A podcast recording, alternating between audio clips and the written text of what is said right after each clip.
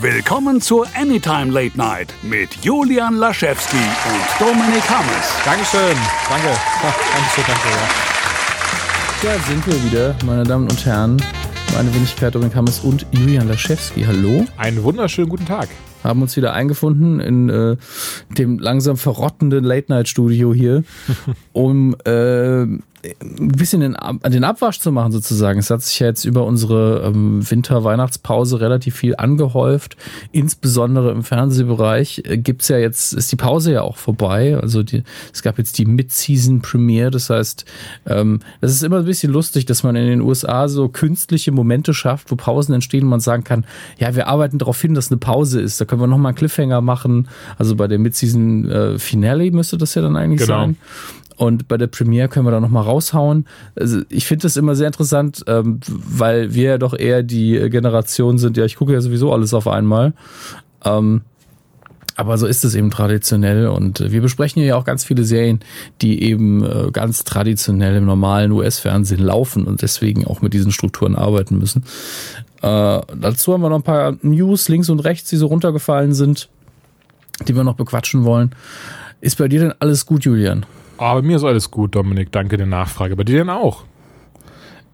Ja. das hörte sich sehr überzeugend an. Äh, es ist das Jahr hat ähm, relativ viel Potenzial, sag ich mal. Also es, es läuft schon sehr viel im Hintergrund, äh, podcastmäßig, was das Jahr angeht, äh, auch was die Anytime angeht, sehr viel äh, Zeug, so Pläne, die man hat und äh, ja, stimmt, oder? Also das Jahr hat ja wirklich mit einem mit einem positive Knall für uns angefangen über das Autokino-Event. Dann mhm. bin ich noch mit, oder habe ich mit den Rumblepack-Kollegen, waren wir im Kino und dann live vor Publikum haben wir den Podcast aufgenommen, zusammen mit allen Rock One geschaut. Letzte Woche war ein Ubisoft-Event, da durften wir auch nochmal vier ähm, Hörer mitnehmen. Ja. Und dann, wie du schon richtig sagst, im Hintergrund sind wir ja auch gerade fleißig am Werkeln, am Schleifen, am Schmieden. Da kommt ja. noch ein bisschen was. Also das Jahr fängt und eigentlich sehr, sehr gut an. Ja, und ich weiß gar nicht, ob ich es dir schon gesagt hatte. Also ich habe es Max gegenüber schon erwähnt und du kannst es dann gerne noch an Tim weiterleiten, mit dem rede ich seltener leider. Ähm, dass die Rumblepack Live-Folge mir sehr, sehr gut gefallen hat. Ach, das ist sehr ähm, lieb, Dankeschön. Das war inhaltlich schön, das war eine schöne Stimmung und ich fand das auch von, also muss ich auch ein Lob an die Hörer aussprechen in dem Moment. Das war ein ganz tolles Publikum. Ganz, ganz, ganz schöne Sache. Also hat man sich richtig wohlgefühlt beim Zuhören. Ja. Das fand ich auch. Dann hier mal ganz kurz aus dem Nähkästchen geplaudert. Ich weiß nicht, ob ich es noch in der nächsten Rumblepack-Folge erwähne. Wahrscheinlich eher nicht, aber jetzt, weil jetzt ist gerade die Überleitung so schön da drin. Mich hat jemand dann angetwittert letzte Woche, meinte so, hm, ja, also da haben ja viele sehr gekünstelt gelächelt bei deinen schlechten Witzen. Also, ah, okay, danke. So, ah, okay, cool. Das liebt, dass du das sagst. Ähm, ja, vor allen Dingen, ich mag diese Formulierung auch sehr. Das ist nicht nur dieses Jahr, deine Witze waren schlecht, sondern so, ich habe mir auch die anderen mal angeguckt und die haben jetzt auch nicht so begeistert gewirkt, Julian. Ja, ja, genau. Das ist immer die also, selbsternannten Experten im Internet, die so die ganzen Comedy-Experten, die wissen genau, wie es läuft. Also in dem Moment muss man ja sagen, wenn du einfach nur der Meinung bist, war nicht lustig, kannst du einfach still sein. Wenn es konstruktive Kritik gibt, dann vielleicht anders formulieren. Jetzt, weil als Nicht-Betroffener kann ich in dem Fall das ja ganz ohne Häme irgendwie sagen. Ja. Ähm, ganz ehrlich, äh, auch als jemand, der das, der gerne Feedback hat, das Konstruktives, ey, wenn ihr wirklich merkt, so, ah, wenn er da das Timing besser gemacht hätte, wäre es gut oder sonst was. Aber wenn er einfach nur sagt, die Witze waren schlecht. Ach, das geht mir aber ja. tatsächlich genauso. Also ich weiß konstruktive Kritik sehr zu schätzen, denn mit Feedback wächst man und mhm. kann sich wirklich sehr viel mitnehmen. Ach, ganz ehrlich, äh, auch wenn das jetzt ein bisschen salty klingt, ich glaube, das war einfach einer, der, der irgendwie, der vielleicht mich nicht ganz so doll findet oder sowas, dachte so, ah, dem wirke ich jetzt einen rein via Twitter. Ich bin so klug und so toll. Ja. Ach, über Twitter ist es sowieso. Ach nein, ich naja. muss ganz ehrlich sagen, ähm, das ist doch nichts mehr in, in der Anfangszeit, ich weiß nicht, wie es dir da ging, ähm, habe ich mich, da war ich da immer so, oh Gott, der mag mich nicht, warum denn nicht? Aber ich bin doch so lustig und ich versuche ich versuch doch immer das Beste raus. mittlerweile ist es dieses was irgendwie so Tschüss. Und das war's dann halt. Von, aber, aber, aber ich bin doch so lustig zu. ich bin so lustig. Na, genau, genau das ist jetzt so dieses so.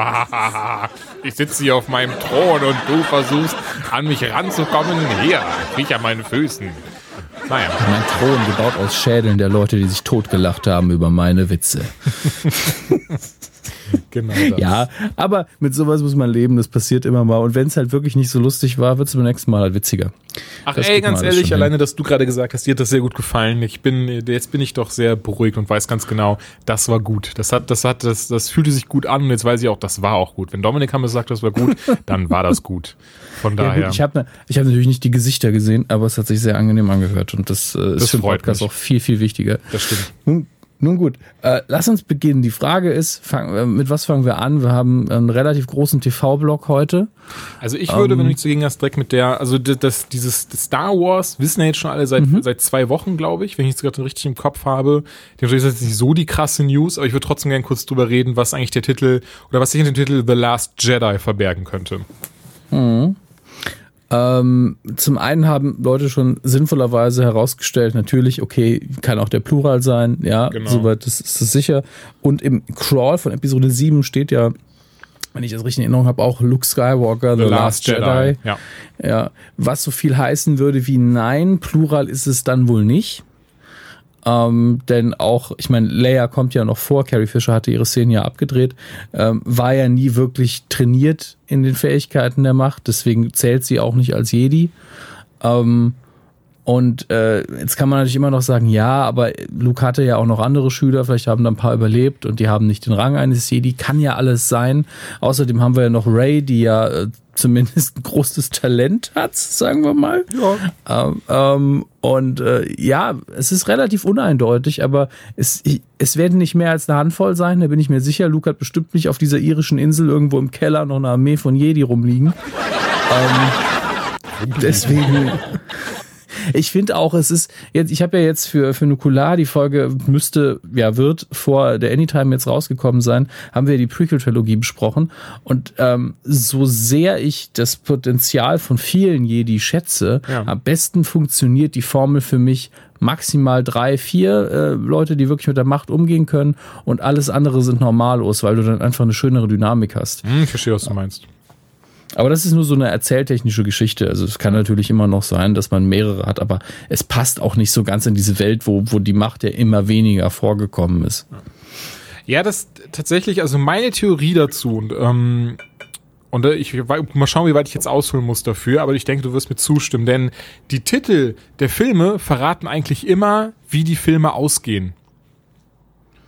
Weißt du, worauf ich hinaus hm. möchte? Denn Episode 1, die dunkle Bedrohung, hat sich erst am Ende gezeigt. Der Angriff der Klonkrieger in Episode 2 fand erst am Ende des Films statt. Die Rache der Sith war erst am Ende vollständig, wenn Darth Vader auf den Plan trat und Yoda ins Exil musste und so weiter und so fort. Die neue Hoffnung hat sich am Ende ähm, als Luke herausgestellt, der den Todesstern kaputt gemacht hat und nicht als Obi-Wan. Ne? Und dann in Episode 5, das Imperium schlägt halt auch dort erst am Ende zurück. Ne? Han Solo und Carbonit und so ein Kram und die, mhm. die Rebellen müssen erstmal weg und sich geschlagen geben. In Episode 6 die Rückkehr der Jedi-Ritter.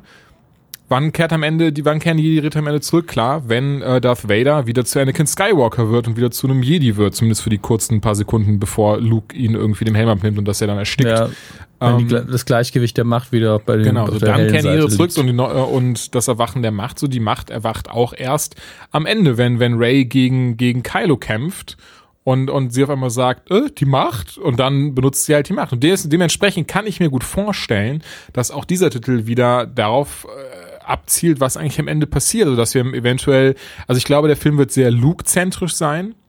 Ich hoffe, das Wort, das kann man so sagen im Deutschen.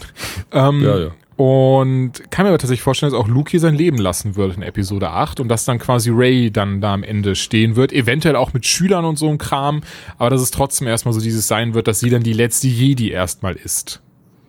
Also ich hoffe persönlich, dass sie das nicht machen, weil es so offensichtlich Na, ist. Ja, es ist nur eine Theorie, aber weißt du, was ich meine? Weil ja, so, ja. das ist eben das, der, wie man es immer bei den Filmen erwart, zu erwarten hatte, dass erst am Ende sich immer rausstellt, warum der Film so heißt. Ja, das Problem ist aber auch hier wieder diese, diese Dualität, also dass auch der Plural sein kann.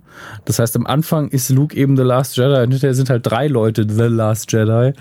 Ja, ähm, ja gut, das werden wir natürlich wissen, sobald der deutsche Titel draußen ist. Ne? Dann wird es entweder heißen Der Letzte der Jedi oder äh, Die Letzten der Jedi. Mm. Ja, der letzte, der letzte Jedi oder die letzten Jedi, ja. Also, ja, tja. ich, ich gehe eher darum, um wie, wie es in Deutsch übersetzt wird. Es ist ja eher immer so das Erwachen der Macht. Und weißt du, was ich meine? Ja, und nicht die, Die Rückkehr auch, der. Jedi-Ritter. Und deswegen kann ich mir eher vorstellen, dass der Titel dann sowas sagen wird wie äh, der letzte der Jedi. Einfach, wenn es einfach einen ganz anderen Titel mal hätte, das wäre so schön. Damit es einfach episch Einfach- klingen. Ja, so. Einfach so Spoiler Warning. Er heißt einfach Spoiler Warning, Ja. damit man nicht zu viel verrät. Aber da, da orakelt man ja als Fan immer gerne rum und äh, ich muss sagen, auch wenn bei Star Wars immer viel Herzblut mit, mitschwingt bei mir, ich sitze dann mittlerweile so und denke so, ah ja, könnte in die Richtung gehen, aber ich bleib dann sehr kalt. Ähm, weil äh, du sehr wenig vorhersehen kannst tatsächlich. Das muss ich aber sagen, das finde ich sehr schön. Auch die Trailer von Star Wars, ähm, ich merke gerade, zumindest von Episode 7 war es ja so ausgelegt, dass du nichts über den Film wusstest. Du hast trotzdem genug Material gehabt, dass du dich richtig drauf freust, dass du richtig wusstest, okay, das wird ein Star Wars-Film, aber nicht mal ansatzweise zu, genug, um zu erahnen, worum es gehen wird und ähm, was passieren wird. Und ich hoffe, oder ich gehe mal davon aus, dass es auch in dem Trailer zur Episode 8 so sein wird, den wir wahrscheinlich sehen werden zur Star Wars Celebration. Ne? Die ist ja Live- Live-Recherche, ich glaube in zwei Monaten. Ich weiß es auswendig auch nicht, aber du googelst ja auch Genau, gerade. ich guck gerade mal kurz. Die Ultimate, genau, das ist nämlich die 40. Star Wars Celebration am 13. bis 16. April. Äh, April hast du gesagt, ne? Genau. Geben wir mal die Monatsansicht, Januar, Februar, März, April. Ich hatte nämlich in Erinnerung, ja, am 27.04. in Deutschland, ich weiß nicht, was der genaue Kinostart in den USA ist, ähm, aber im April wird Guardians of the Galaxy anlaufen. Das wäre natürlich der ideale Ah, Kandidat. Das um, passt natürlich Ne? wie. Mir fallen gerade nur versaute Sachen ein, aber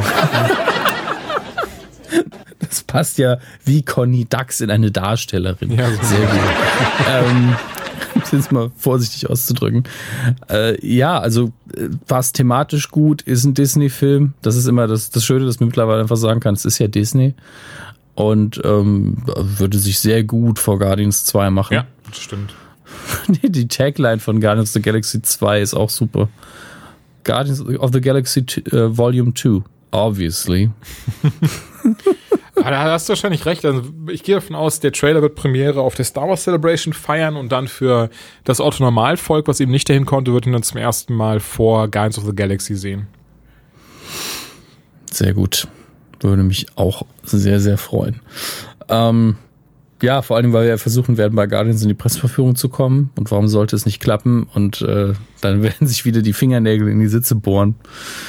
Eieiei. Ja, dann ist das einfach so, dann, dann sehen wir den Trailer und dann Dankeschön, tschüss. Nee, gut, bei Guardians eigentlich nicht, aber ich glaube, das ist so, das ist so ein Ding, das, ich glaube, dass tatsächlich ich, ich wäre so verrückt und würde sagen, so, ja, wenn das jetzt irgendwie so ein, so ein Drama oder sowas wäre, weißt du, irgendein, irgendein dummer Film, der eigentlich so nicht Der interessant ist, aber wo einfach der Star Wars Trailer davor läuft, würde einfach nur ins Kino gehen, um diesen Star Wars Trailer anzuschauen und dann einfach gehen, bevor der Film anfängt. Ach je. Das, das wäre super. Oder so, ja, fa- fanden Sie es so schlecht? Nee, ich war super. Also, das ist, Ich also, habe alles, hab alles gesehen, was ich sehen muss. Die Effekte, Premium. Julian Laschewski sagt über den neuen Woody Allen, super Effekte. Super Effekte. aber ein Tränchen verdrückt. Ja. Ähm, soweit zu Star Wars. Ich glaube, viel mehr können wir da jetzt noch gar nicht prophezeien. Nee. Ähm, ich würde dann ganz kurz über einen Comic reden, den ich gelesen habe. Also ich habe ich hab über die Feiertage und zwischen den Jahren mehrere Sachen lesen können. Zum einen hat äh, Julia mir ja das einen, den einen Comic, äh, über den er äh, mir hier erzählt hat, in der Anytime auch geschenkt. Also das war ein Heft. Stimmt, Batman Ey. 12, ne? Ja, ich, ich habe hab es leider nicht vor mir, aber das ist dieses, ähm, in dem Batman diesen internen Monolog eben hält, der sehr nah an, meine, an meinem Verständnis von Batman dran ist, wo er dann am Schluss, ich glaube, I am Suicide auch sagt. Kann auch Genau. sein, dass die Ausgabe so heißt. Ja, beides aber, ja. Ja, und äh, sehr, sehr gut tatsächlich, kann ich auch nur jedem empfehlen. Für ein Einzelheft vor allen Dingen ist, steckt da sehr viel drin. Also es gefällt mir sehr, sehr gut. Vielen Dank dafür nochmal. Ach, Quatsch, gerne. Ähm, und dann habe ich noch zwei äh, Trade Paperbacks gekauft. Das eine war, ach, das war sogar im Hardcover. Ähm, aber fangen wir mit dem anderen an. Also äh, das eine ist Batman Noel gewesen, das habe ich geschenkt bekommen äh, zu Weihnachten eben, weil hier die Scrooge-Geschichte nochmal auf Batman gemünzt wird. Jetzt ähm, werde ich einfach äh, ganz schnell mal nochmal nachgucken, weil Ehre wem Ehre gebührt. Da muss man auch mal die Namen kurz sagen können. Äh, Batman Noel, wie gesagt, abortiert die ähm, das Christmas Carol von Oh Gott, mein, mein Hirn ist heute Charles wieder Dickens. weg. Charles Dickens, Dankeschön. bin Ich dachte, du wolltest den Autor des, des Comics suchen, deswegen Ja, eig eigentlich schon, Okay. aber habe ich gedacht, den anderen, den weißt du ja. Weißt? Wie könnte man ihn auch vergessen? Ach gut, ja. Äh, Lee Bermejo sehe ich gerade. Das könnte natürlich auch der Zeichner sein. ja, genau. Ich glaube sogar beides. Das ist gut möglich, ja. Aber die Zeichnungen sind übrigens das, was indiskutabel wunderschön ist an diesem Comic. Also der ist Ja. So toll gezeichnet. Wenn auch Jim Lee im, im Vorwort dann einfach mal den Zeichner über den grünen Klee lobt, weiß man, was los ist. Ich bin jetzt nicht so der riesen Jim Lee-Fan, aber der, der ist nun mal eine Instanz und der kann das auch. Aber äh, das hier ist einfach richtig schön. Nicht nur gut, sondern auch schön gemacht. Äh, was auch zur Weihnachtszeit passt, das sehr schön einfängt. Ich finde, die Adaption ist so ein bisschen ja, an ein, zwei Ecken habe ich das Gefühl, das passt einfach nicht so ganz auf die Welt, die sie da drauf gedübelt haben. Du findest es ja hervorragend. Ja, ich muss ehrlich sagen, ich habe es mir, ich glaube, es kam tatsächlich schon vor fünf oder sechs Jahren raus. Das ist schon ein älteres Comic. Ähm, Das stimmt. äh, hab's damals 2011. auch, ah, okay, krass, dann habe ich es damals auf jeden Fall auch zu Weihnachten mir selber geschenkt Mhm. und hatte es gelesen und war so, wow. Ich war geflasht. Also angefangen wirklich bei den Zeichnungen, wie du schon richtig sagst, die sind indiskutabel das Beste an diesem Comic, aber auch allgemein einfach, sie sie sind so krass aus. Also ich war da so geflasht von das erste Mal. Oh, Entschuldige. Was denn? Ich habe mir gerade vorgestellt, wie einer ein Meme daraus bastelt, wie du so zwinkert, da stehst, ich war geflasht und im Hintergrund siehst du dann Flash vorbeirennen. Gott, das ist So aber richtig albern und kitschig, aber ich find's wundervoll. schon. Also ich war geflasht, wenn du siehst dann Barry Allen vorbeilaufen mit so einem, so einem, so, so zwinkernd und so. Ja, ja, genau. So richtig schön klischeehaft.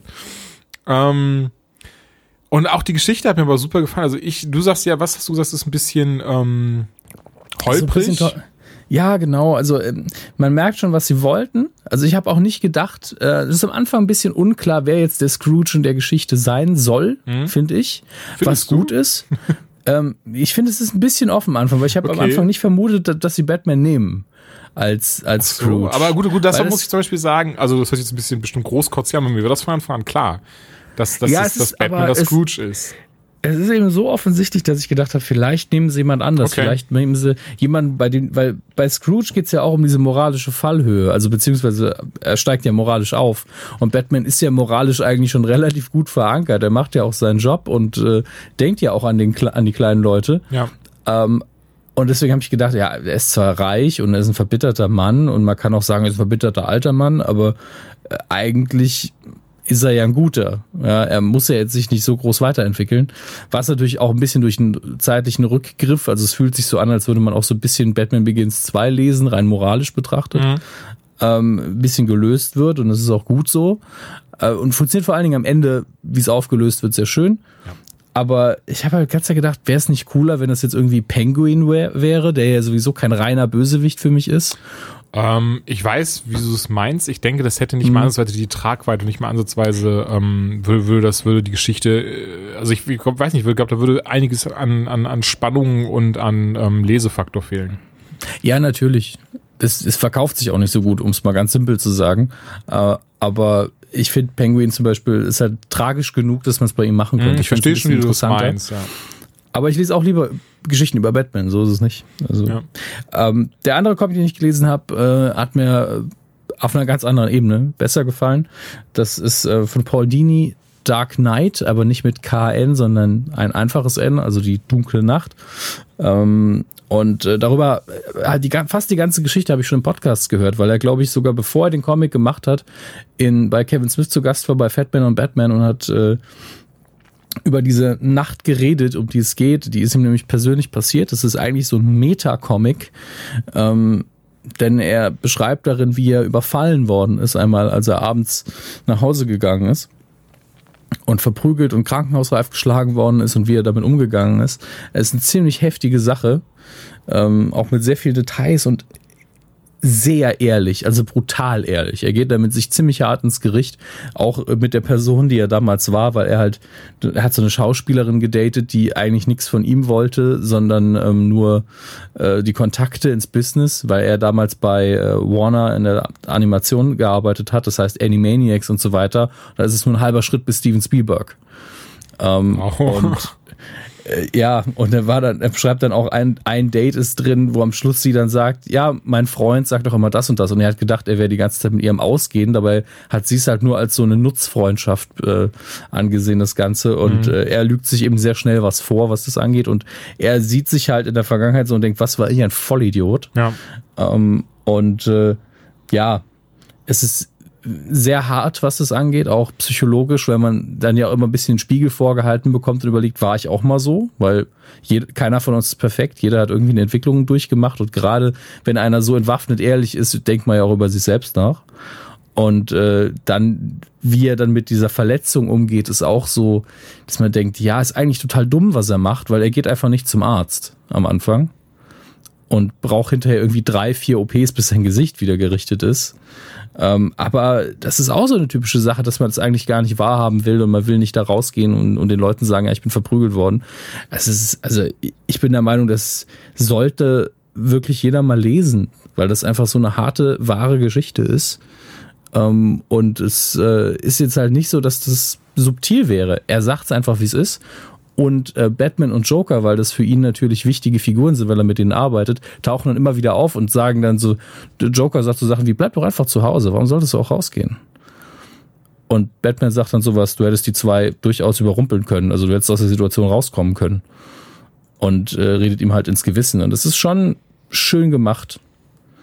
Ähm, ist jetzt bestimmt kein, ach, ich lese das mal locker weg. Ich unterhalte mich mal einen Abend lang mit äh, einer Geschichte, wo einer richtig aus dem Maul bekommen hat. Dafür ist es einfach zu real. Also es nimmt einen echt mit, aber ich kann es empfehlen. Es ist wirklich gut geschrieben. Ich habe tatsächlich auch. Ich habe es auch damals gelesen. Das Ding ist nur, ist das irgendwie nicht so im Kopf geblieben, leider. Ich muss es nochmal lesen. Vielleicht das hat sich traumatisiert. Vielleicht. ist nicht unmöglich. Also ist eine harte Sache. Also wenn, wenn das so irgendwie hier mal eine Trigger Warning für alle Leute, die mit sowas ein Problem haben. Ähm, das geht schon an die Substanz. Gerade für einen Comic. Nun gut. Ähm, sind wir bei unserem Riesenblock Fernsehen angekommen schon? Ähm, könnten wir. Ich könnte aber auch vorher noch kurz die, das, das Avengers-Ding ansprechen, weil dann sind wir noch Gerne. in diesem Comic, achso, Comics sind wir eigentlich immer drin im Comic-Universum. Aber du weißt, was ich meine. Ja, klar, mach nur. Und zwar hat Marvel einen Trailer gestern, ich glaube vorgestern rausgegeben. Ich, meine, ich habe einfach vor mir, ich kann einfach aufs Datum schauen. Am 26. Januar, also vor vier Tagen rausgegeben, in dem ein ja bisher un hatte noch keinen Namen, ein Avengers-Projekt angeteased wurde im Zusammenarbeit mit Square Enix und Crystal Dynamics, den Machern von Tomb Raider. Und ähm, ja, das war's. Nein, ja, weil es gibt, es gibt wirklich keine Infos dazu. Ne? wir können wirklich nur mutmaßen und rätseln. Böse Zungen im Internet sagen schon, ach, das wird bestimmt nur ein Kartenspiel oder ein Browser-Game. Das glaube ich nicht. Ich denke tatsächlich eher, es wird so in Richtung Tomb Raider gehen auch. Also sonst hätte man sich nicht die Jungs von und Mädels von Crystal Dynamics geschnappt, die eben bekannt sind für so hochgradige Action- und Abenteuerspiele und ich behaupte, es wird eine ähnliche Kerbe schlagen. Wir werden die Avengers aus dem Marvel-Film sehen oder aus dem, ja, ich glaube viel erst, es wird werden, es wird aus dem Comic und also sie werden quasi aussehen wie aus dem Comic-Universum, aber eben gemünzt auf die Filme. Das heißt, wir werden auch nur die klassischen Avengers in dem Spiel sehen, also Iron Man, Captain America, Hulk, eventuell noch ähm, Vision, Hawkeye und so weiter. Batman, genau. Nein, End. Achso, ich hab Batman, also ja, Batman, Superman, die, die typischen Avengers eben. Captain Berlin, ja, Captain alles Berlin. sind dabei. Und ähm, ja, gehe davon aus, dass es halt so ein Action-Abenteuer wird. Aber hoffentlich dann auch mal ein gutes. Denn sind wir ehrlich, bisher die ein, das einzig wirklich gute Comic-Spiel ist, sind die Arkham-Teile. Sonst gibt's da draußen eigentlich nichts, was, was wirklich lohnenswert wäre. Ja, die Ultimate Alliance-Reihe war okay, die hat Spaß gemacht. Ja, aber damals ist es halt, die war halt auch nur okay. Ja, das ist der Punkt. Aber äh, mein nicht mein Problem, sondern meine Frage wäre dann natürlich, Tomb Raider ist ja, ähm, du spielst ja die ganze Zeit Lara Croft. Ne? Ja. Und es ist ein kompletter Solo-Titel. Ja.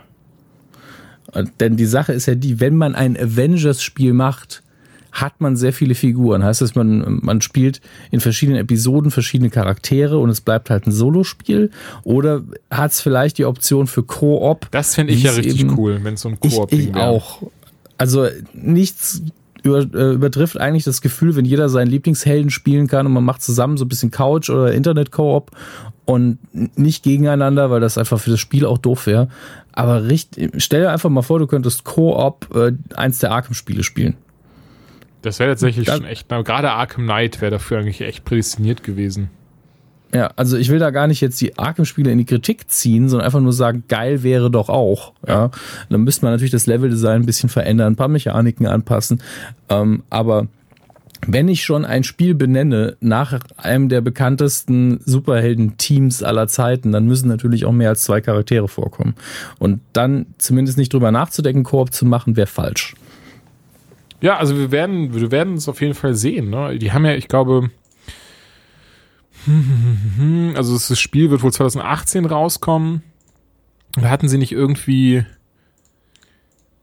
Nee, okay, ich, ich hätte schwören können, dass am Ende des Trailers noch stand, von wegen, wann, wann ist das erste richtige äh, Material zu. Ich gehe mal von E3 einfach aus, wenn wir das erste dazu sehen. Was ich ja sehr interessant finde, ähm, die, äh, die Situation, von, die, die im Trailer zu, zu äh, gezeigt wird, ist ja, dass die Avengers anscheinend alle irgendwie ziemlich, ziemlich in der Bedrulle stecken. Also ähm, man sieht zerstörte Rüstung von Iron Man, dann der Hammer von Thor liegt irgendwo rum und am Ende steht da eben ähm, Hashtag Reassemble. Finde ich schon interessant. Also anscheinend ähm, ist die Prämisse des Spiels, dass, dass die Avengers irgendwie ziemlich krass auf die Fresse bekommen haben und sich jetzt wieder aufraffen müssen. Sowas mag ich ja, diese, diese, diese, diese Heldengeschichten, wo die Helden nicht krass übermächtig sind und gar kein Problem haben, gegen, gegen irgendwas anzutreten, sondern wirklich vor irgendeiner existenziellen Krise stehen, wie zum Beispiel eben Batman Nightfall. Wie gesagt, das habe ich schon sehr oft erwähnt, was zum Beispiel genau deswegen eines meiner Lieblingscomics, weil es eben Batman nicht zeigt, als diesen krassen Millionär, der äh, gegen alles ankommt und nach ein paar paar, nach ein paar Comics, weil er irgendwie die Schwachstelle entdeckt oder irgendwie klüger als sein Gegner ist und wirklich richtig übel aufs Maul bekommt und erstmal einfach weg ist. Mhm. Ja, ich, also mein Fanherz sagt halt, ja, wenn Phil Coulson die Hauptfigur ist, bin ich dabei. ähm, aber das wird nicht passieren. Da bin ich mir sehr sicher. Leider nicht. Ja. Ähm, Eins, also, was hatte ich mir noch notiert? Genau, äh, du hattest noch für Suicide Squad noch so eine lustige Meldung, die will ich eigentlich nicht missen. Okay, soll ich die jetzt dann direkt noch raushauen? Dann haben ja, wir auch. okay. ja, mach das. Und zwar hat Regisseur und Drehbuchautor David Ayer, ich hoffe, er wird David Ayer, Ayer auf Twitter sehr ehrlich ähm, auf, auf jemanden äh, geantwortet, der einfach ihm gesagt hat, er versteht gar nicht, was die ganzen Kritiken möchten. Er liebt den Film. Er ist für ihn eines der besten Filme überhaupt. Worauf dann äh, er antwortete, vielen lieben Dank. Es ist ein Film, der sehr viel Kontroverse hervorgerufen hat.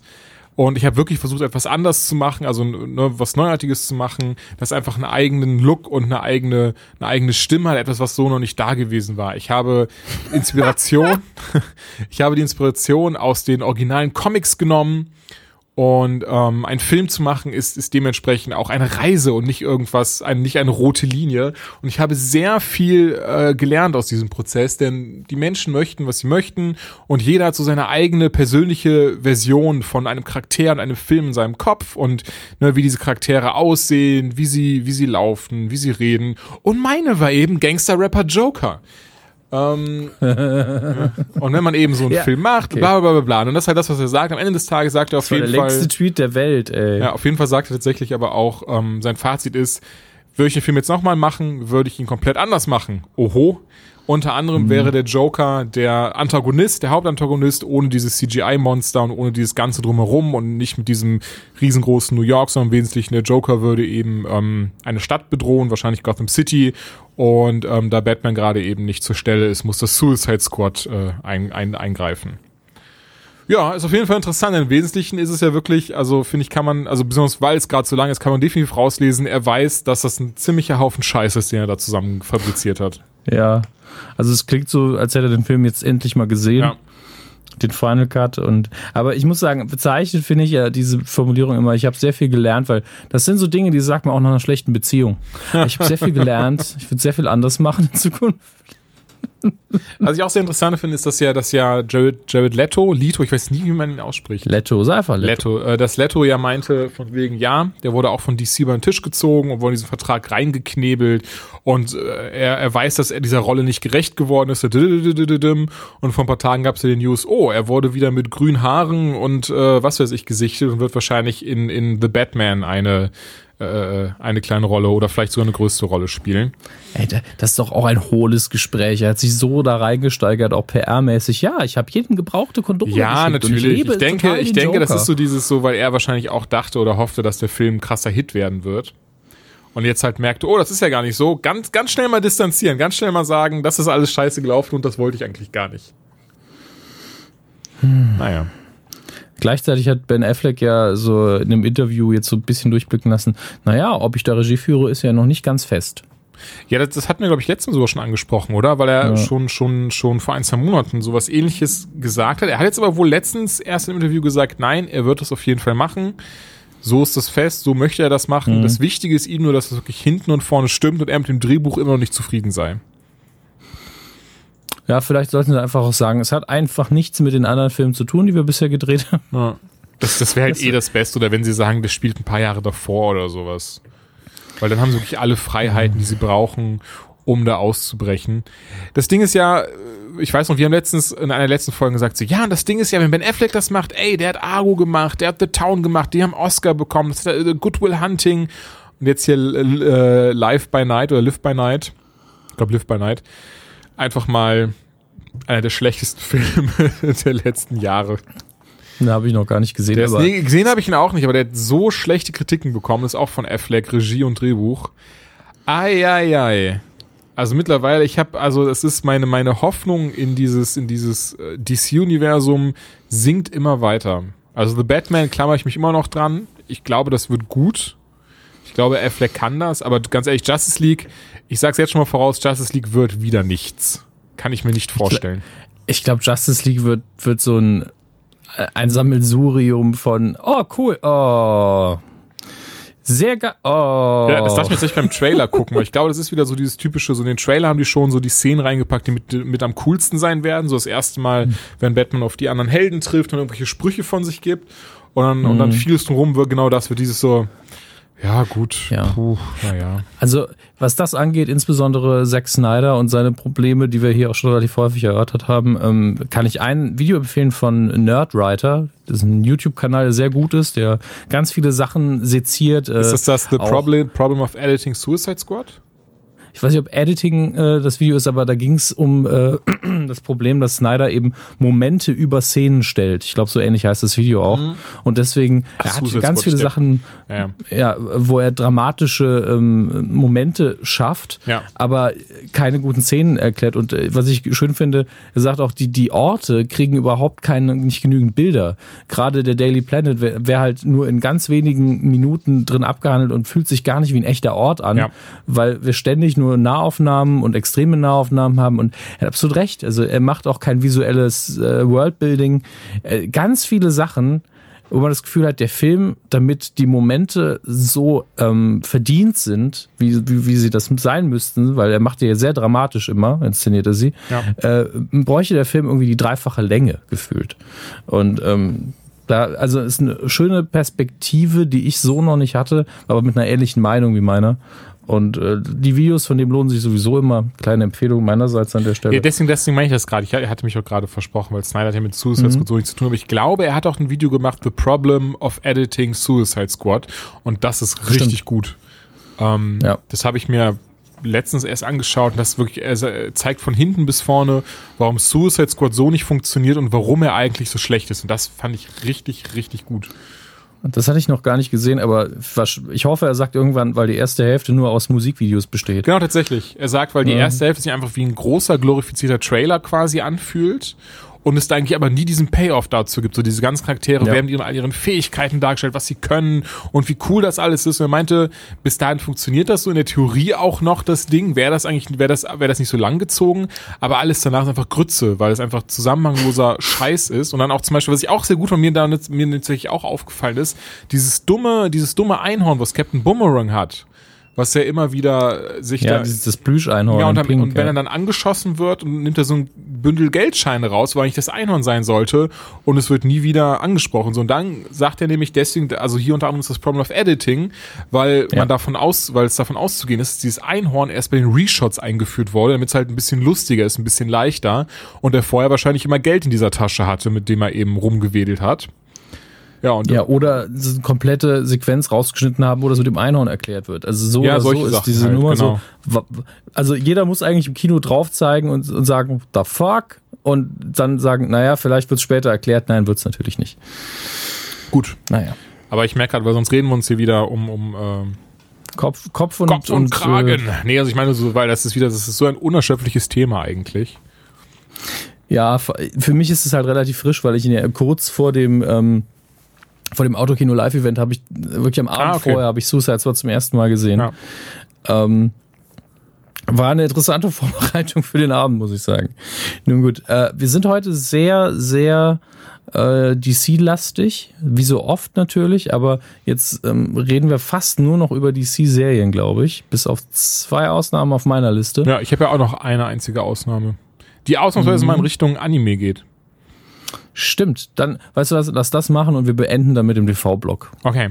Und zwar ähm, muss ich ja dazu sagen, oder ich denke, glaube, wir beide sind da nicht mehr so, ähm, so drin in diesem Manga-Anime-Thema. War ich nie richtig. Oder warst du eh nie Also, richtig? Okay, ich tatsächlich nur als Jugendlicher und dann auch hauptsächlich so Mainstream, also Dragon Ball, One Piece, Pokémon, Digimon, Sailor Moon, Asterix. Asterix, äh, Batman Animated, ne, die ganzen Cartoons, nee Quatsch, aber ähm, da- das war so halt das, was ich so hauptsächlich hatte. Und ähm, Dragon Ball Super kommt wohl auch bald nach Deutschland. Und da gab es jetzt einen Trailer zu, einen, Ext einen Extended Trailer zum Universal Survival Arc. Und ich muss tatsächlich sagen, das hat dann doch mein, mein Interesse ähm, geweckt. Ich habe ja wirklich schon, also die Filme habe ich mir noch angeguckt, die rauskamen äh, im Deutschen. Einmal Battle of the Gods. Der kam, glaube ich, 2015 raus. Und letztes Jahr kam Resurrection F raus. Ähm, ganz kurz zu dem Film, wer ihn noch nicht geguckt hat oder kennt, ich fand ihn tatsächlich recht gut. Also Battle of the Gods war mehr so dieses Anime-Kram und Hihahu und dieses und jenes. Aber ähm, Resurrection F hatte auch tatsächlich ein bisschen Substanz, ein bisschen Geschichte, war ein bisschen tiefgehender. Und ich mochte das insbesondere, weil es eben sehr viele Verweise zu Dragon Ball Z hatte, was ich ja, wie gesagt, damals sehr gerne geguckt habe. Ähm, äh, Punkt. So, ich meine, wie gesagt, also auf jeden Fall an dieser Stelle nur kann ich wirklich empfehlen den Film, macht Spaß, besonders, also wenn man was mit der Thematik anfangen kann. Also ich kann, kann jetzt nicht so an irgendwelchen, wenn man so Anime-Fan ist mit Dragon Ball nichts anfangen kann, wird das nix sein. So fand ich auf jeden Fall aber doch ähm, sehr cool gemacht. Auch super, ich muss ja immer wieder mittlerweile sagen, so, so gerade so Cartoon-Sachen jetzt auf Blu-ray heutzutage, Qualität ist ja der Hammer von den Dingern, ne? Ich finde gerade so, so Cartoon und Animation sieht ja so gut aus in, in, in High Def. Also in hier Blu-ray-Qualität und höher. Keine Ahnung tatsächlich. Also ich hab, weiß nicht, wann ich zuletzt Animationen in, in HD gesehen habe. Okay. Weil ja auch, ich meine jetzt auch zum Beispiel die Batman-Filme von letztem Jahr und so. Und ich glaube, Mecker, ich glaube, nächstes, nächstes Mal kommt auch Justice League Dark raus. Na, endlich. Na, endlich. Den werden wir uns natürlich auch anschauen. Ähm, auf jeden Fall, jetzt ganz kurz nur noch, der, der Trailer kam halt raus zu diesem neuen Super-Event, der mich auf jeden Fall angefixt hat. Ich werde auf jeden Fall da mal reinschauen, wenn es den im Deutschen gibt oder halt auf irgendeine andere Art und Weise, wenn man, wenn man den Kram gucken kann, ähm, legal in Deutschland. Denn da sah man halt viele alte Charaktere, aber auch neue und unter anderem, denn das war das, was ich damals super cool fand. Man sieht nämlich Broly in dem Ding. Ich weiß nicht, ob, ob dir der Charakter was sagt. Der war nur in einem, ähm, nur, nur, Mallrats, ne? Genau. Der war nur in zwei Dragon Ball Filmen zu sehen. Und hier sehen wir aber in diesem Trailer ist das halt eine junge Frau, die, die irgendwie anscheinend in dieser Version von Dragon Ball dann zu Broly wird. Also eigentlich ein Kerl gewesen. Jetzt hier sieht halt sehr krass aus wie Broly, nur eben mit weiblichen Zügen. Ähm, keine Ahnung, ich, ich finde es super cool. Dieses, wie, wie heißt das im Internet? Regel 34 34? oder sowas. Oder ich glaube 34 ist, ist die andere, ne? Die mit, ja, ja. 36. 36, okay, 36. ne? Das ist quasi immer eine, eine weibliche Variante, äh, beziehungsweise eine, eine andersgeschlechtliche Variante eines Charakters geben muss. Also immer das Gegenstück dazu. Ähm, Punkt um, auf jeden Fall, Trailer äh, hat mich angefixt. Guckt ihn euch mal an, wenn ihr auf Dragon Ball steht. Ist auf jeden Fall echt cool. Zudem sieht man auch das neue Intro, was dann anscheinend zu diesem Arc geben wird. Macht Spaß. Nee, 30, 36 ist die Sache mit dem Fetisch. Fetisch. Dem Fetisch. Ja, ja, kennst du es doch. Kenn, oh, kenn ich doch. Fetisch, Mann. Hat, gibt- hat doch jeder so einen Fetisch. Es gibt für alles einen Fetisch. Ja, das stimmt. Ja, aber das ist auch über, unübersichtlich. Rule 37. There are no girls on the internet ever. Ja. Rule 38. If it exists, it's probably in Japan. ähm, kann man sich auch mal durchlesen. In dem Fall Urban Dictionary gibt es eine schöne alphabetische Liste aller Regeln, die gar nicht so lange ist. Ähm, ich ich gucke mir jetzt aber ganz dringend nochmal Rule 404 an. Rule, ja, cannot be found. Okay, hm. alles klar. Genauso, was ich mir gedacht habe. Gut. Jetzt bist du endlich dran. Ja, was heißt dran? Wir sind ja beide dran. Mid-Season Finale. Äh, ich habe auf meiner Liste relativ viele Serien stehen. Ähm, noch nicht geschaut, aber ich habe es angekündigt, dass ich machen werde. Emerald City muss ich gucken, äh, ob, ob äh, wir das hier überhaupt schon gucken können. Will ich unbedingt reinschauen. Kam noch nicht dazu. Ähm, starten wir mit The CW. Und das heißt mit Arrow, Supernatural, Supergirl, Legends of Tomorrow und Flash. Ja, sollen wir es einfach chronologisch dann machen? Also bei Supergirl anfangen? Gerne. Da hast du mehr zu sagen. Äh, meine schlimmste Kritik daran ist, obwohl es ja, wie du schon gleich sagen wirst, ein bestimmter Regisseur inszeniert hat, ist die Folge überhaupt nicht hängen geblieben. Aber ich die dümpelte so vor sich Wird hin. auch meine, meine größte Kritik sein. Also es Regie geführt hat Kevin Smith, den wir doch mhm. sehr angepriesen, lobpriesen haben für um, ähm, The Runaway Dinosaur von Flash letztes Jahr, Folge 19, wenn ich es richtig im Kopf habe. Nee, 21 war es, ne? 21 war es, glaube ich. Und ähm, dementsprechend habe ich mich auf die Supergirl-Folge gefreut, unter anderem auch, weil ich mit Supergirl tatsächlich nie so viel bisher ähm, anfangen konnte. Also Supergirl, Supergirl an sich äh, mag ich, den Charakter und, und auch das Konzept der Serie, aber ich finde, die, die Folgen bisher waren eigentlich immer so, die haben mich nie abgeholt. Um es vielleicht mal so zu sagen, ich finde, da hat immer so ein bisschen so dieses, dieses Dramaturgische gefehlt, dieses, diese Charakteridentifizierung hat gefehlt, weil es war eigentlich immer so, ja, Supergirl ist eh unbesiegbar und dann macht sie mhm. kurz irgendeine, dann fällt sie irgendeine dumme Entscheidung, weswegen sie auf die Fresse bekommt. Dann quatscht sie kurz mit ihrer Schwester, die ihr sagen wird, ja, dann mach's doch mal so und so. Und Mama und Papa sind stolz auf dich. Und dann, äh, dann greift sie halt wieder an und dann gewinnt sie. Und das war bisher leider jede Supergirl-Folge. Also da gab's so, so, so, so viel mehr gab's da gar nicht. Naja, mhm. dementsprechend, wobei die Superman, die Folgen mit Superman haben mir gut gefallen. Ähm, dementsprechend habe ich halt gedacht, okay, wenn Kenneth Smith das macht, dann wird er da bestimmt noch mal ordentlich was rausholen. Hat er nämlich bei Flash auch geschafft. Ja, und was, was, was soll ich sagen? Genau das, was du, was du gesagt hast. Mir ist da kaum was hängen geblieben. Ich kann tatsächlich kaum noch sagen, worum. Also A hat seine Tochter mitgespielt, was ich tatsächlich sehr cool mhm. finde. Also einfach, weil ich mag das sehr äh, im Sinne von äh, nicht weil es seine Tochter ist, sondern dieses so, wenn du halt quasi die Macht hast, jemanden irgendwo mit reinzubringen, was was cool ist, dann sollte man das auch machen. Weil ich habe viel Kritik gelesen mit von wegen so, ja, das ist nur seine Tochter, deswegen lässt er sie da mitspielen, deswegen darf sie da mitspielen. Und das Ding ist so, ja, das stimmt halt auch, aber das ist doch auch cool. So, er hat doch die Macht, seine Tochter mitspielen zu lassen. Das würde doch jeder von uns genauso machen, wenn er irgendeinen, den, den er gerne hat, irgendwo drin mitspielen könnte oder irg irgendwo mit reinbringen könnte. Ähm, mhm. Dann macht man das doch auch so. Ja, zum einen das, zum anderen äh, ist es ja nicht so, als können er jetzt eine Knarre ziehen und sagen, ihr müsst die jetzt alle mitspielen Nein, natürlich lassen. Nicht. Ähm, und die Serienmacher wehren sich ja auch, wenn irgendwas schlecht ist. Man sieht es, also das, das, ist jetzt keine richtige Kritik, aber bei Flash sieht man ja auch, dass Jason Mewes, den ich ja gern sehe, auch nur so eine ganz kleine Rolle bekommen hat. Ja. Einfach so eine Statistenrolle, einen halben Satz und das war's. Ähm, und ich finde, seine Tochter hat den Job vernünftig gemacht. Sie hat halt einfach eine Teenagerin gespielt. Genau das ist sie, das kann sie deswegen auch. Das ist halt auch das Ding so, wenn, wenn, man quasi nicht wüsste, würde es, das ist seine Tochter, das würde es halt auch kein Schwein interessieren. Ja. So würde keiner sich darüber echauffieren genau. oder sonstiges. Auch Und wenn sie ein bisschen hölzern gespielt hat. Ne? Nee, Quatsch, aber es ist halt so. Ich war, ich war jetzt nicht, fand die Leistung jetzt nicht überragend. Nee, gar nicht, aber ich fand sie auch nicht, nicht also, unpassend und auch genau und auch nicht genau. fehl am Platz. Also, ja. Das ist der Punkt. Außerdem hat er dadurch, dass er eben sowas macht, auch äh, die Folge ein bisschen bereichert, finde ich. Also ich muss jetzt das tatsächlich noch mal kurz überprüfen. Er macht jetzt zusammen mit äh, Greg Grunberg zusammen Geeking Out. Ähm, so eine kleine Talkshow. Ja. Und äh, Greg Grunberg, bekannt aus Heroes, ist ja der Typ, der einfach selber in Geek ist und äh, genau und auch in Episode 7 in, mitspielen durfte, die Sau. Ja, und im letzten Star Trek und einfach immer irgendwie so eine ganz kurze äh, Rolle hat und immer sympathisch ist dabei. Ja. Und der war auch in dieser Folge genau. von The Flash dabei. Ähm, und ich bin mir jetzt gar nicht mehr sicher, ob er vorher schon mal da war. Ja, ich, ich glaube aber nicht. nicht. Und, und hat hier einen Kopf gespielt und man hat sofort so, ah, ich, ich sehe den gerne Ähm, er gibt dadurch, dass er diese sympathische Art hat, auch dieser bisher unbekannten Rolle direkt ein bisschen mehr Tiefe. Und ich glaube, dass das so eine Sache war, das Smith zumindest vorgeschlagen hat. Und da kann ich mir halt vorstellen, dass der ab und zu mal dabei ist, unabhängig davon, wer Regie führt. Das kann sehr gut sein, es, ja. Weil das einfach in diesem Kosmos ein paar Cops, die man vielleicht mit einem Namen und einem Gesicht in Verbindung bringt, das schadet der Sendung nicht. Ja. Äh, also, ähm, das ist jetzt aber auf, äh, nee, das ist auf Flash bezogen tatsächlich, nicht auf, auf Supergirl. Da kam er nämlich nicht vor. Genau, Flash. Flash kam mir vor. Da hat Ja, er ja. sich irgendwie, ich glaube, er hatte sich über Flash aufgeregt, dass er nur daneben stand, während Kid Flash die ganze Arbeit gemacht hat. Oder umgekehrt? Ja, umgekehrt. Entschuldigung, natürlich Umgekehrt, umgekehrt. Er hat umgekehrt, sich ja. über Kid Flash aufgeregt, dass er eben nur daneben stand, während Flash die ganze Arbeit gemacht hat. Genau. Genau das. Ähm, und wie gesagt, er kann eben auch Vorteile bringen bei sowas. Ähm, bei Supergirl muss ich jetzt sagen, generell über die Serie, ja, ist sehr oft belanglos und kitschig.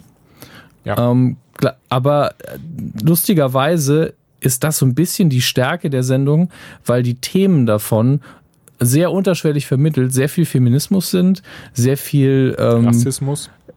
äh, Rassismus ist drin, dann hast du auch noch äh, LGBT, bla bla bla drin. Und weil diese Sendung das alles einfach als selbstverständlich und harmlos so thematisiert, so im Vorbeigehen, Ja.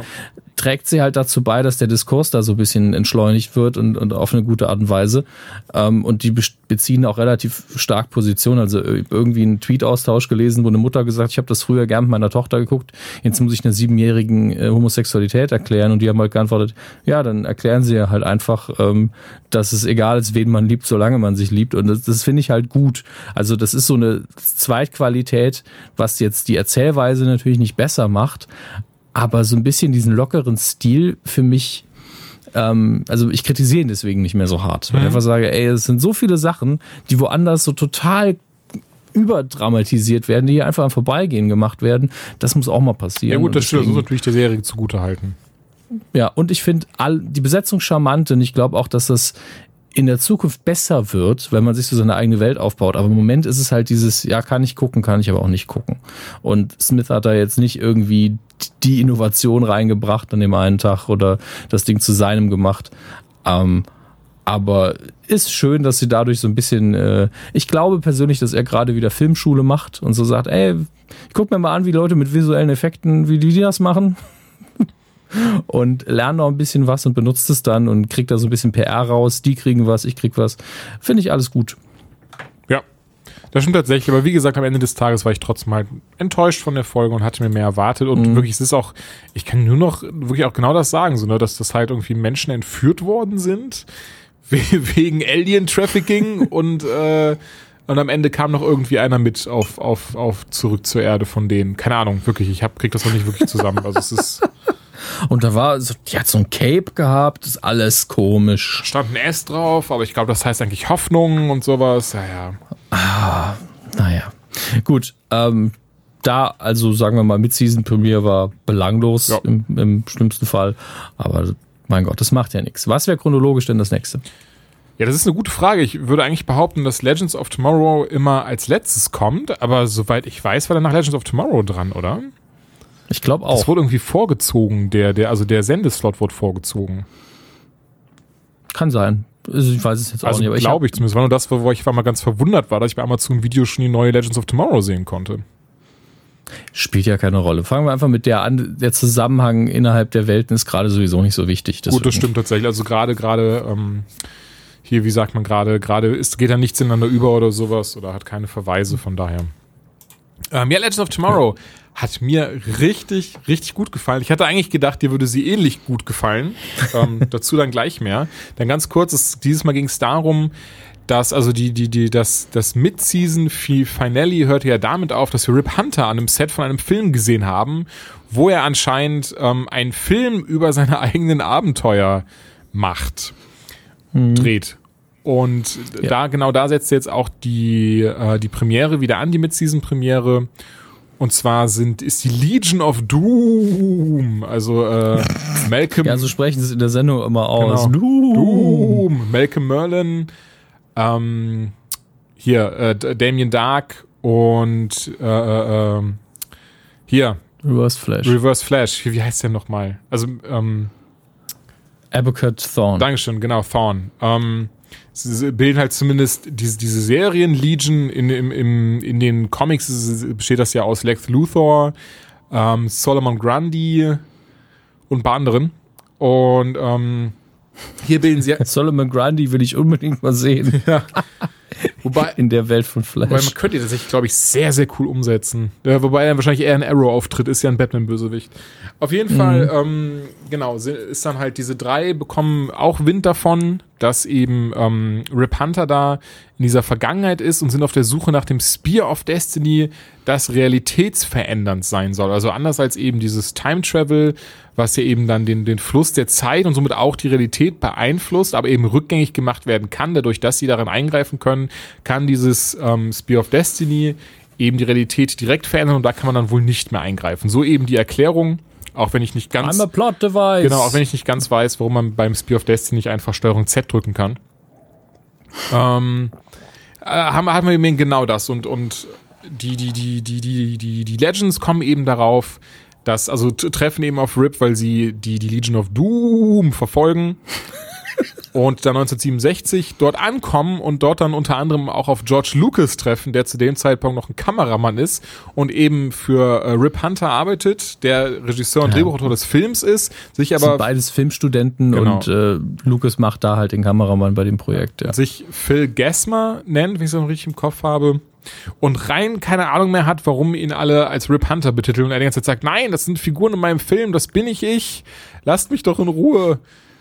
Und tatsächlich stellt sich dann auch wenig später heraus, und das war es dann auch mit den Spoilern für diese Folge, stellt sich auf jeden Fall heraus, äh, tatsächlich scheint er das Spear of Destiny benutzt zu haben, um die Realität so zu verändern, dass er jetzt denkt, er sei Phil äh, Gesma, was äh, aber anscheinend gerade so aussieht, als können wir das auch nicht in irgendeiner Form revidieren, denn seine, was war das, seine Hirnströme hätten sich schon so verändert, dass er gar nicht mehr wissen kann, dass er Rip Hunter eigentlich ist. Ja. Ist natürlich sehr hanebüchenweit hergeholt jetzt diese Erklärung. Den, den Tech-Babble nehmen wir einfach mal nicht ernst. Also, genau. also das ist letztlich Legends. Ich habe es dir vorher schon gesagt. Ich habe so ein bisschen meinen Frieden mit der Serie gemacht. Es gibt immer so viele Sachen, wo ich Legends kritisieren kann und wo es mich nervt. Und dann, ich habe es in der Folge einfach gemerkt. Die Sendung ist einfach nicht für Leute in meinem Alter gemacht. Wenn ich, Nee, das, das meine ich gar nicht böse, okay. aber die Zielgruppe ist eindeutig jünger. Wenn ich 14 gewesen wäre, ich das Ding so gefeiert und du? Teile, Teile davon feiere ich immer noch. Also es ist einfach so, dass ich sage, ey, ich find's cool, dass so viele von denen äh, zusammen sind. Ich stehe auf Zeitreisen. Ich mag, dass einfach ein Raumschiff die ganze Zeit da ist. Es gibt so viele Sachen, die ich richtig geil finde an der Sendung. Und dann, äh, wer, wer die Anytime öfter gehört hat, weiß, was ich da so kritisiere dran äh, sind die Erzählsachen halt manchmal ein bisschen fies und die Charaktere sind nicht konsequent und viele Sachen sind, passieren einfach, obwohl es keinen Grund dafür zu geben scheint. Ähm, aber das sind Sachen, die würdest du mit 14, 16 gar nicht mitkriegen. Ja, also sehr stimmt. oft. Es gibt natürlich auch 16-Jährige, die sind so kritisch, die kriegen alles mit. Ähm, und ich muss da einfach meinen Filter ein bisschen anders einstellen und sagen, ey, drauf geschissen.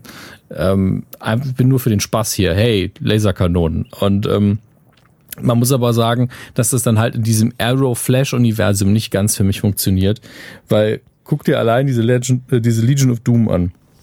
Wir haben hier drei mehr oder minder Hardcore-Bösewichte, die in Legends of Tomorrow einfach wirklich wie die Legends of Doom wirken, mhm. weil sie einfach so ein bisschen Abziehbilder von sich selber geworden sind. Damien Dark war eine ganze Staffel lang die ultimative Bedrohung und rennt jetzt die ganze Zeit mit Malcolm Merlin durch die, durch die Geschichte und verprügelt Biker. Was ist denn Und macht Smalltalk, dass sie, dass, dass, ja.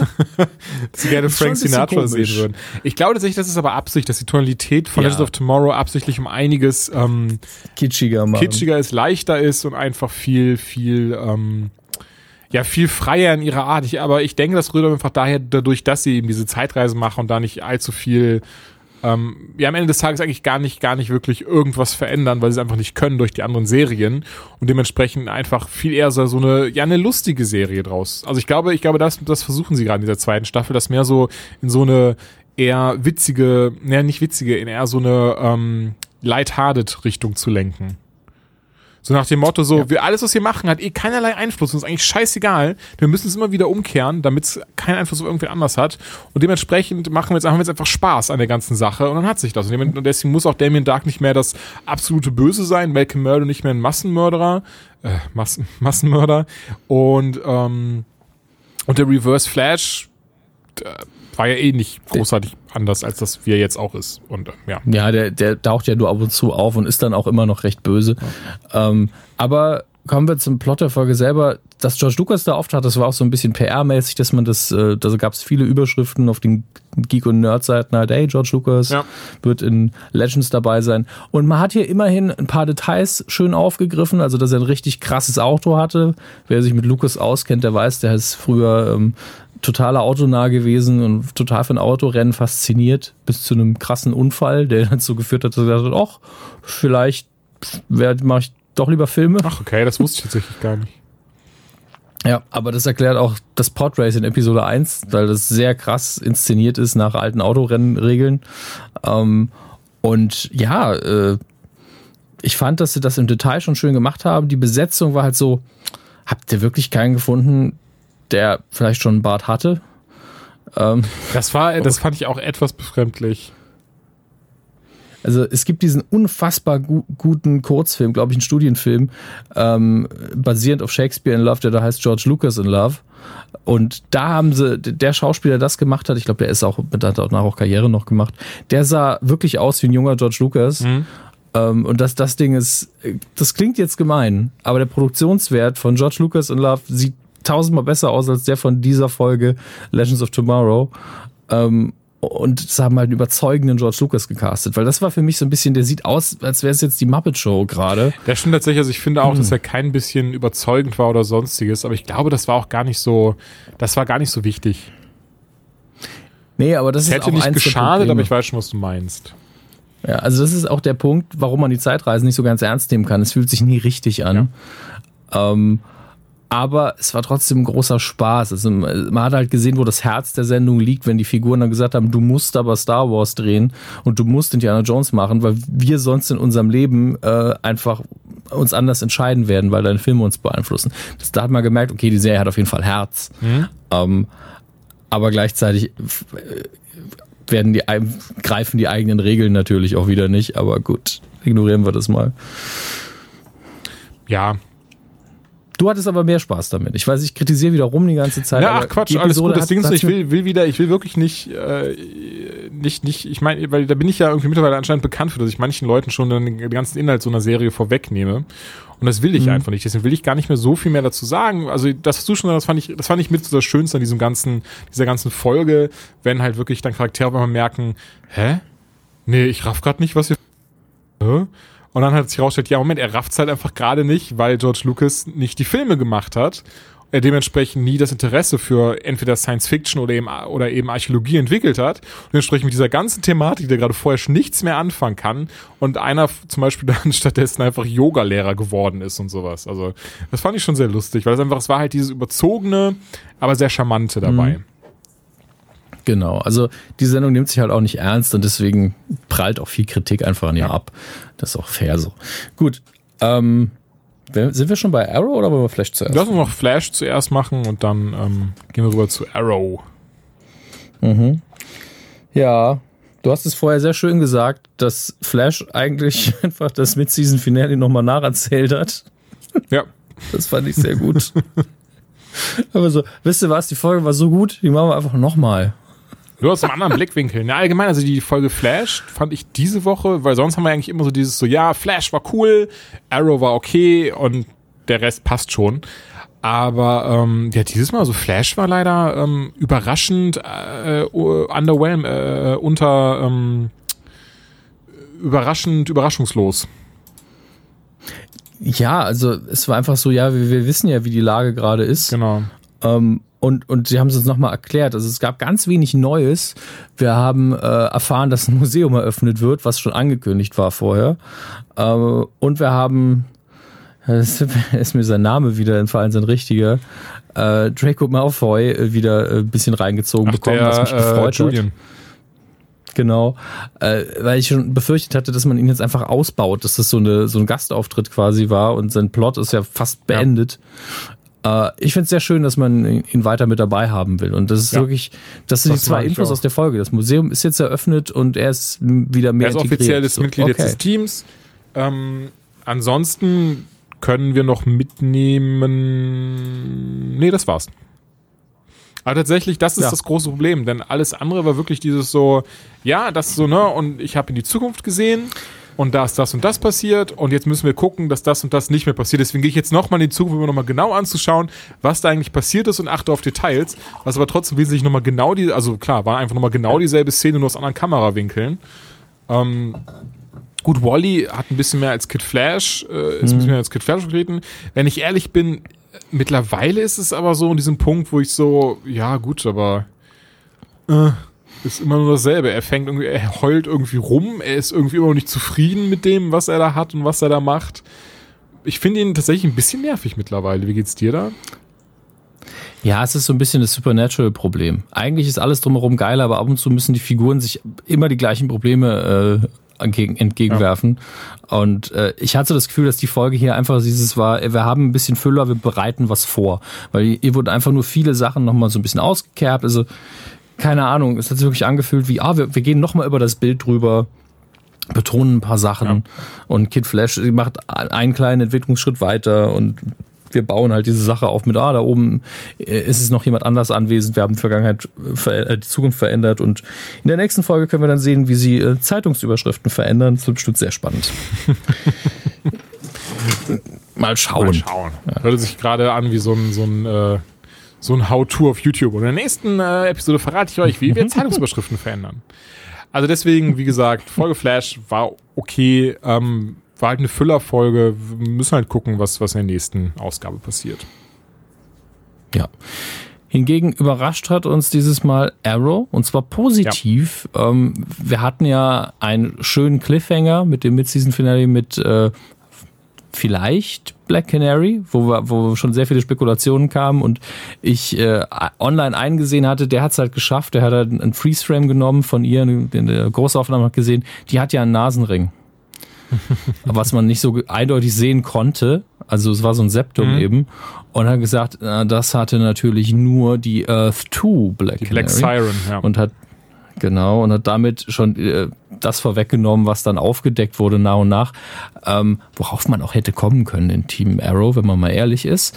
Aber sie hat eben diese andere Erklärung direkt genannt, ja, wir waren auf dem Brave Rider und, und da haben die mich dann wieder wiederbelebt und ja. Ja, das Ding ne? ist, es kam aber auch sehr überzeugend rüber. Also ich finde auch für den Zuschauer, denn woher hätte Black Siren das eigentlich wissen sollen? Und dann kann man natürlich sagen, ja, von Prometheus, ja. aber woher, woher weiß Prometheus das eigentlich?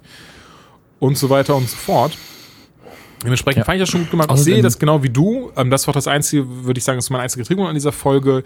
Ähm, Gerade Olli hätte von Anfang an sagen müssen, ja, Moment, aber erstmal, ja, also, ne, egal wie, wie es gerade aussieht, so erstmal jetzt ein DNA-Test, erstmal jetzt dieses und jenes, weil es ja noch gar nicht so lange her war, dass er gegen die Black Siren gekämpft hatte.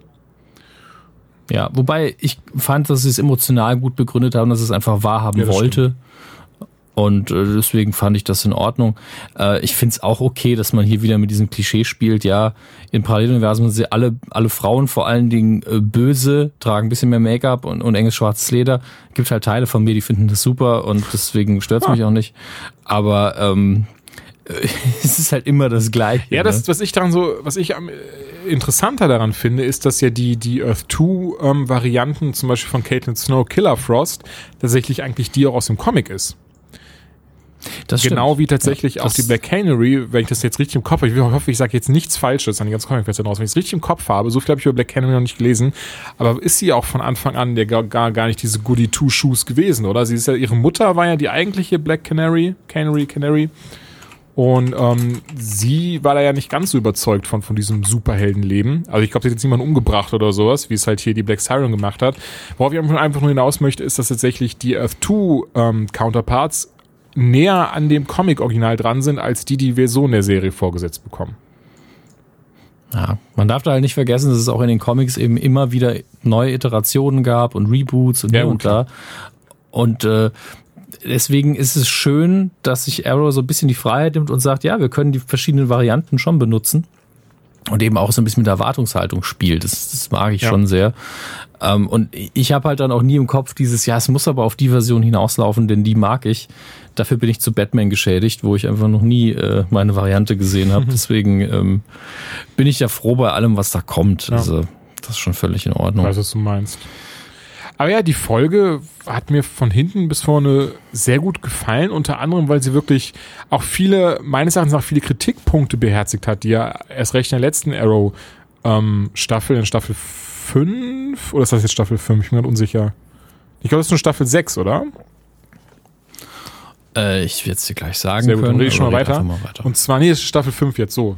Staffel 5. So, jetzt ist Staffel 5. Staffel 4 war allein dieser, dieser ja. letzte Kampf gegen Damien Dark, wo sie beide ja, Ohrfeigen ja, getauscht haben die ganze Zeit. Das war echt nicht so. Ich finde hier alleine die Choreografie, wenn er gegen Prometheus einmal kämpft, ähm, in einem, so, einer, so einer Lagerhalle oder was das war, also es war richtig, richtig gut. Dann die Rück... Auch mit Ideen. Tatsächlich. Ja, die Rückblenden äh, ausnahmsweise fand ich auch mal um einiges interessanter gestaltet als, als im Vorfeld. Insbesondere, wie sich eine Rückblende auflöst. Ähm, ich würde ja so gerne mhm. drüber sprechen, aber ich glaube, wir lassen es einfach. Denn ähm, ja, es ist wieder nur Spekulation letztlich, glaube ich, äh, bis auf ein Detail. Und äh, die Sache ist die, ähm, die Rückblenden werden immer seltener. Ja, was gut ist. Was man vielleicht ja, was gut ist, was man vielleicht gar nicht so merkt, weil gerade Staffel 4, aber auch schon in 3 war es so, oh nein, dieses Rückblendengeräusch, oh, ich kann es nicht mehr ab. Wenn da nicht gerade Constantine auf einmal auftaucht, war ich immer so, mm. Aber äh, sie haben ja angekündigt, dass es jetzt die letzte Staffel mit Rückblenden ist. Das ist jetzt eine komplette, es ist jetzt eine komplette Russland-Story, auf die ich mich schon gefreut ja. hatte. Auch wenn die bisher jetzt auch mehr so belanglos ist, leider Gottes. Ähm, aber wenn das mal vorbei ist, da freue ich mich doch sehr drauf. Wenn wir endlich diese ganzen Jahre in der Hölle, die am Anfang nur die Jahre auf der Insel waren, äh, hinter uns gelassen haben, dann, dann ganz ehrlich, ich freue mich, wenn man sich von diesem Korsett mal befreit hat. Was ich daran sehr schön fand an der Folge ist, dass eben Katie Cassidy wieder da war. Ich mag die Schauspielerin tatsächlich sehr gerne, schon damals in Supernatural Staffel 3 als Ruby. Mochte ich sie schon mhm. sehr und fand es einfach schade, dass, dass man, dass, dass man so als geneigter Comic-Fan mehr oder weniger einem dieses, dieses Ende, oder was heißt das Ende, aber diese, diese ähm, Verbindung, die die beiden im Comic haben und auch diese Beziehung, die die beiden haben, also Ollie und Laurel, ja dadurch genommen wurde, dass sie starb. Und ähm, so viel verrate ich jetzt. Er aber jetzt sagt, okay, er sieht in ihr, auch wenn sie jetzt erstmal wieder hinter Gittern ist, ähm, sieht er in ihr quasi äh, seine Chance, das wieder gut zu machen, auch wenn es nicht die echte, also seine Laurel ist, aber eben eine Laurel, die einen ähnlichen Schicksalsschlag erlitten hat, bei der ja eben auf Erde 2 der Olli gestorben ist. Ähm, mhm. Dementsprechend gehe ich mal davon aus, dass das wirklich dieser Wink im Soundfall ist. Hey, Katie Cassidy ist wieder da, Black Canary ist wieder da. Ähm, die wird jetzt nach und nach wieder einge... Also hoffe ich zumindest, glaube ich zumindest. Klar, dass, dass das Ende der, der, dieser Folge lässt was anderes vermuten. Du weißt, glaube ich, was ich meine. Mhm. Ähm, da haben sich auch viele beschwert. Okay. Also viele haben gesagt, Folge war gut, bis auf die letzte Szene, weil ähm, ich, also man ich macht ja so gezwungen an. Ich finde es einfach unnötig. Also es ist es ist dieses ja auf Erde 2 ähm, ist ist äh, sie ja quasi mutiert, weil sie umgezogen ist und näher an diesem äh, MetaHuman-Event ja. war. Und deswegen hat sie eben diese Schreifähigkeit ohne irgendein Gadget bekommen, die Black ja. Siren. Und irgendwie aus, aus dieser Information schließen sie dann, ja, dann muss ja jemand anders auch diese Fähigkeit haben bei ja. uns. Was totaler alberner Quatsch ist. Also, finde ich jedenfalls. Ja, nee, klar. Und, ähm, Besonders das, man findet Soweit ich weiß, ist der Charakter, ist auch den wir da gesehen haben am Ende mit dieser Fähigkeit für das Arrow-Universum. Ähm, also kommt nicht aus dem Comics oder sowas.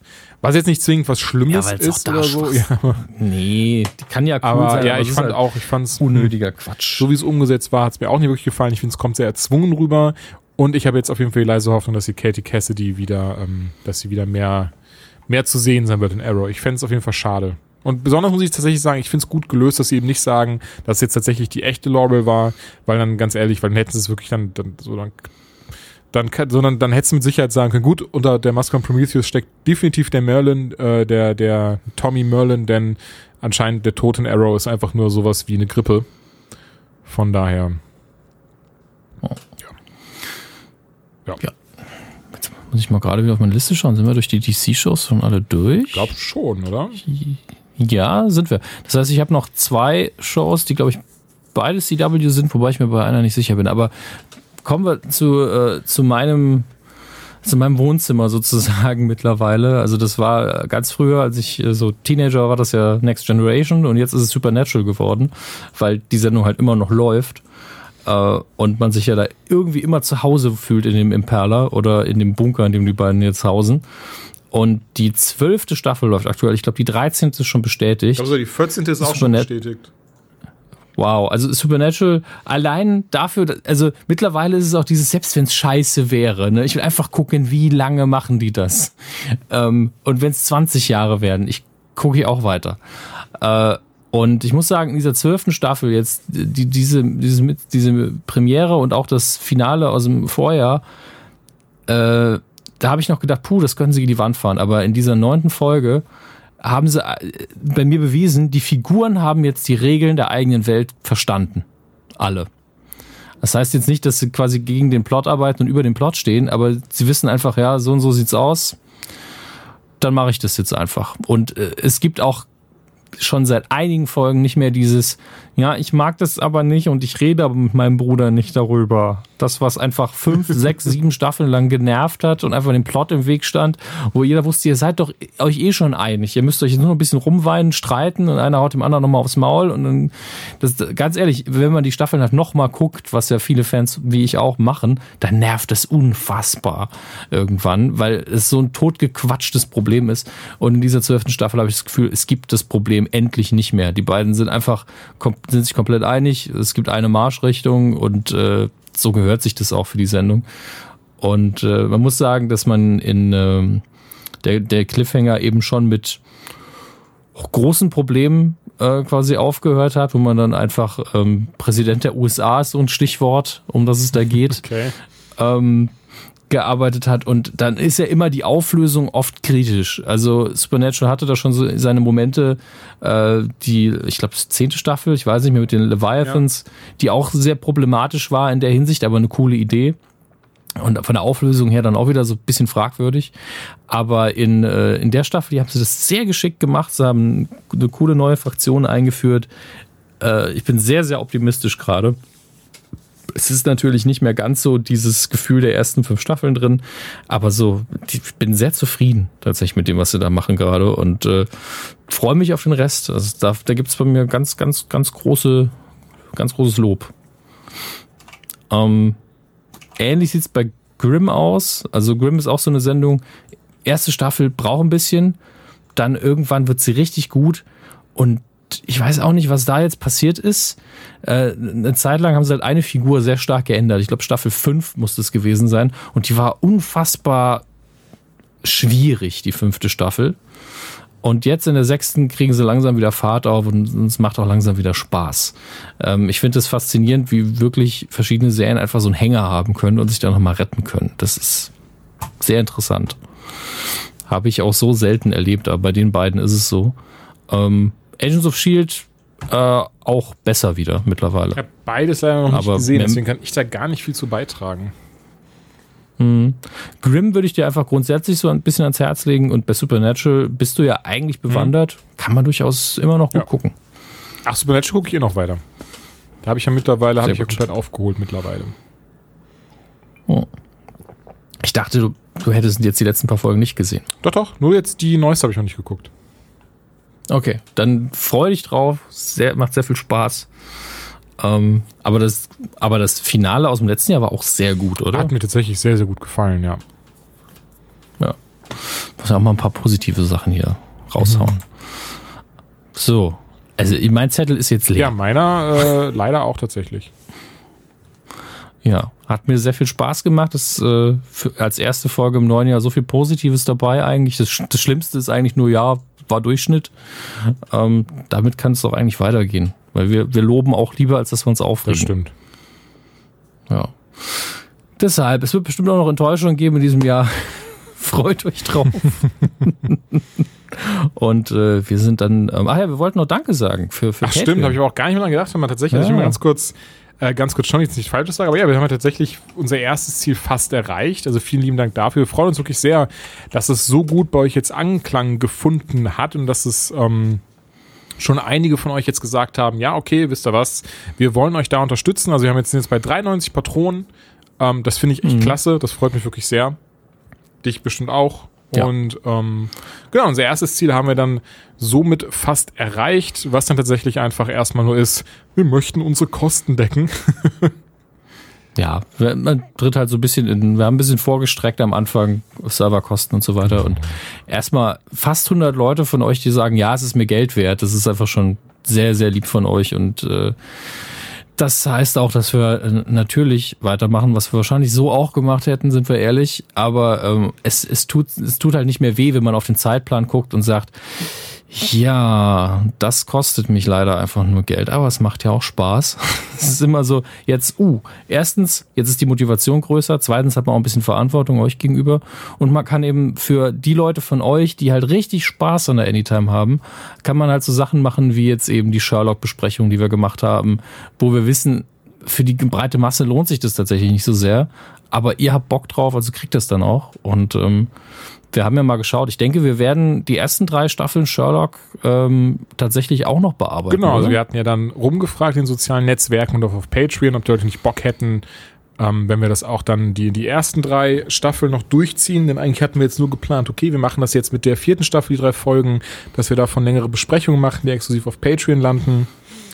Und mhm. nachdem das aber wirklich sehr guten Anklang gefunden hat und ihr uns auch bestätigt habt, ja, wir wollen davon mehr haben, mehr hören, werden wir uns auch jetzt die, die, die ersten drei Staffeln für, vorknüpfen, vorknöpfen. Ja. Und auch dazu dann Ausgaben zu Sniddleditch Crumber Crunch, so heißt das Format übrigens, rausbringen und trotzdem nochmal ähm, posthum über diese Folgen reden, auch wenn sie schon teilweise fast sieben Jahre alt sind. Ey, eine super Ausrede, nochmal ähm, die alten sehr guten Folgen zu oh, gucken ja. und die für uns quasi die Karriere von Benedict Cumberbatch zu entdecken wieder, der damit tatsächlich bekannt geworden ist. Und äh, zur vierten Staffel, also für diejenigen, die jetzt nicht bei Patreon sind und sich da angehört haben, kurz zusammengefasst, fanden wir nicht so geil. Wenn ihr die Details haben wollt, tut, tut, tut uns leid, da müsst ihr sich zu Patreon, weil das ist eine, ein zu großes Fass, was wir da aufmachen ja. würden. Ähm, die Gespräche da haben da zum Teil so lange gedauert wie jede normale Folge und ähm, ja, hat uns aber schon das Fanherz ziemlich geblutet, muss man sagen. Das stimmt leider. Aber wie gesagt, wenn ihr Bock habt, da mehr zu erfahren und warum und weshalb und wieso, dann checkt einfach mal Patreon aus. Selbstverständlich geht's da schon bei einem Dollar los und dann könnt ihr euch die Folge schon anhören, wenn ihr Bock ja. habt. Eben. Macht's gut. Äh, wir sind möglichst bald wieder für euch da und äh, es hat mir Spaß gemacht. Danke, Julia. Danke, Dominik. Ciao. Tschüss.